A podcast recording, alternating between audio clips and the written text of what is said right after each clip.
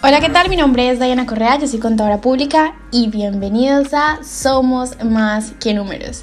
Si en este momento, a la par de que estás emprendiendo o estás creando tu emprendimiento, estás trabajando, haz parte de esas personas que aplican el concepto intraemprender. Bueno, yo creo que es importante antes de iniciar con este podcast definir la palabra intraemprender. Muchos escuchamos la palabra emprender y creo que muchos de los que escuchan este podcast son unos emprendedores, pero también estoy muy segura que en algún momento de su vida o justo en ese momento han intraemprendido. Espero que se diga así. Este concepto se, se, asocia a aquellos emprendedores que están presentes al interior de las empresas u organizaciones, es decir, es cuando le trabajamos a alguien, estamos dentro de esa empresa, ¿no? Desarrollando pues nuestra actividad profesional son colaboradores que destacan entre sus pares por ser innovadores y por identificar de mejor manera nuevas oportunidades de negocio que aporten valor a las compañías. Es decir, a través de nuestra actitud proactiva, propositiva, nuestros talentos y habilidades, hacemos que una empresa crezca. Y esas son las personas por las cuales deberíamos apostar cuando estamos emprendiendo, esas personas que queremos tener como colaboradores.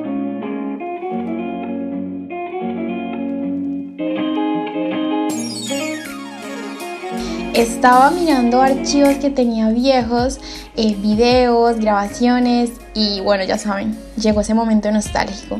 Pero después de, haber después de haber visto un video que había hecho para una empresa para la que trabajé aquí en España, sentí la necesidad de grabar este podcast.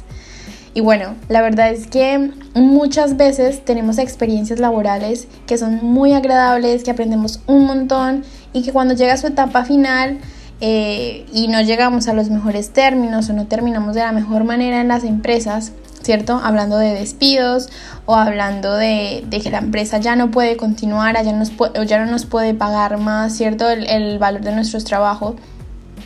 También hay un momento eh, en el que sentimos frustración o solemos recordar cierto trabajo con, con un poco de malestar, como eh, indisposición, ese trabajo fue malo pero siempre nos quedamos con, con ese sabor amargo del final, que claramente pues es lo lógico, ¿no?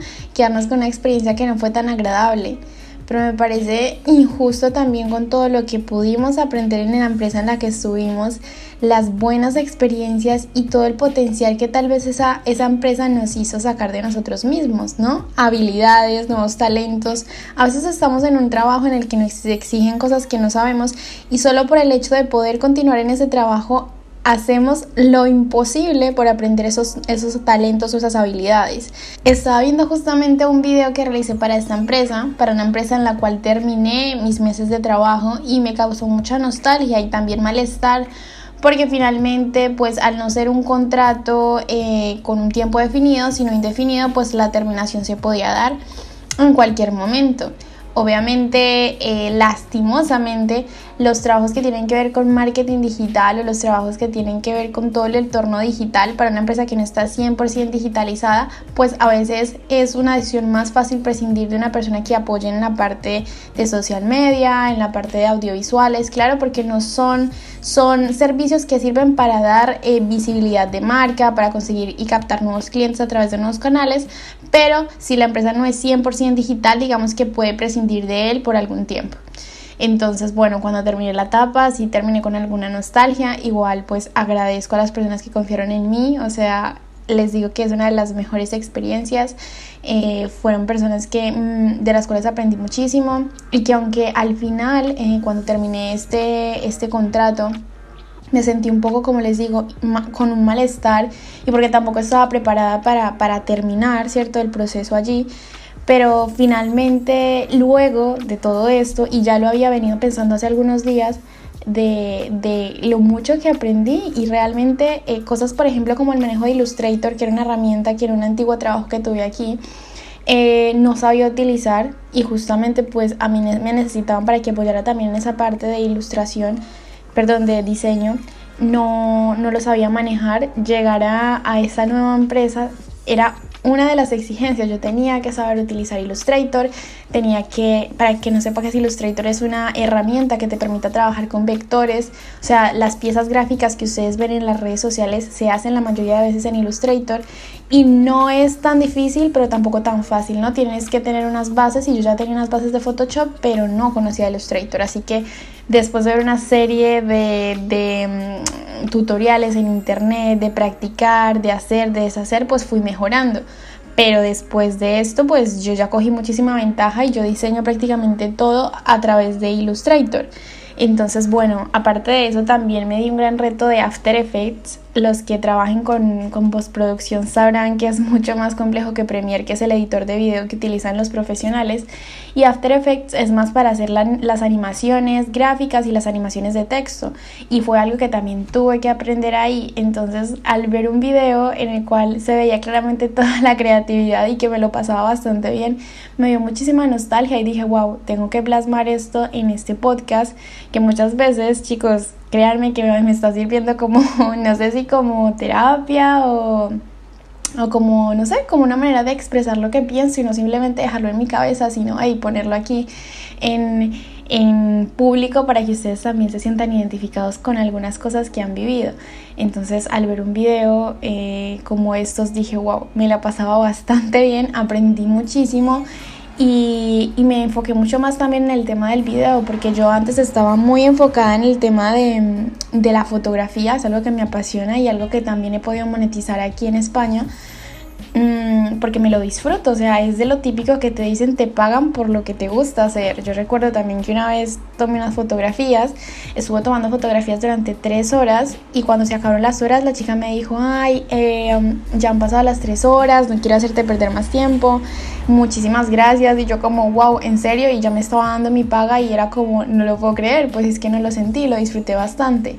Pues eso mismo sentí al ver ese video era un video de instalaciones del lugar y me lo pasé bastante bien, o sea, eh, quise, quise dar este, este podcast como un ejemplo de que a veces el hecho de emprender es maravilloso, pero tampoco podemos, eh, ¿cómo se diría en palabras coloquiales?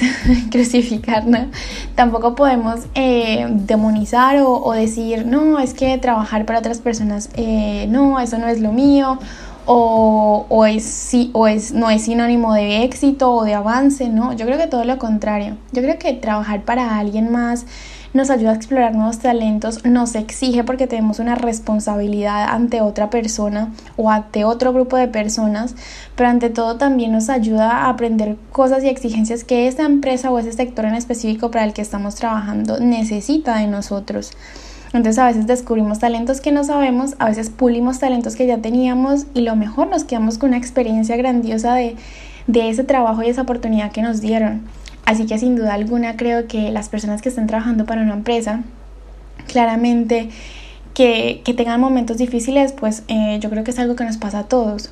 Pero mientras tanto esos momentos difíciles no te hagan sentir indisposición, porque eso es algo que no, no estoy a favor de eso, no estoy a favor de trabajar sintiéndose mal o en un trabajo donde sientas acoso laboral o que sientas que no valoran tu trabajo o que te sientas humillada, lo que sea, o humillado. No, no apoyo ese tipo de, de trabajos, ¿no? En el que tú te sientas incómodo porque creo que predomina la salud mental antes que la económica, ¿no? Aunque sé que van ligadas, pero si podemos prescindir de ese trabajo y ir buscando otro, pues creo que es una opción viable.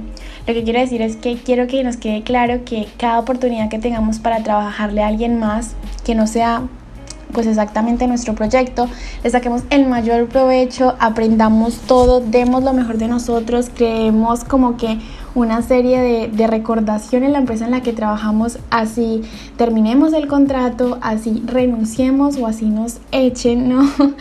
Eh, nos, ¿cómo se dice? Nos renuncien, porque es una experiencia súper bonita y para mí es un orgullo saber que trabajé para esta empresa y aunque terminé el contrato, aún veo las fotografías que tomé en postales que, que, obviamente ellos publicitan o, ponen en la calle y que todavía tienen todo el trabajo que yo hice en redes sociales y eso me hace sentir feliz. Y ver el video que vi hoy fue realmente un momento de, de claridad y de reflexión de decir, oye, qué buena experiencia, no voy a dejar en mi corazón pues eh, lo que sentía, ¿cierto? Eh, la manera injusta en que yo, yo creía que se había terminado todo y tal vez que no estaba preparada y pensaba que iba a continuar allí.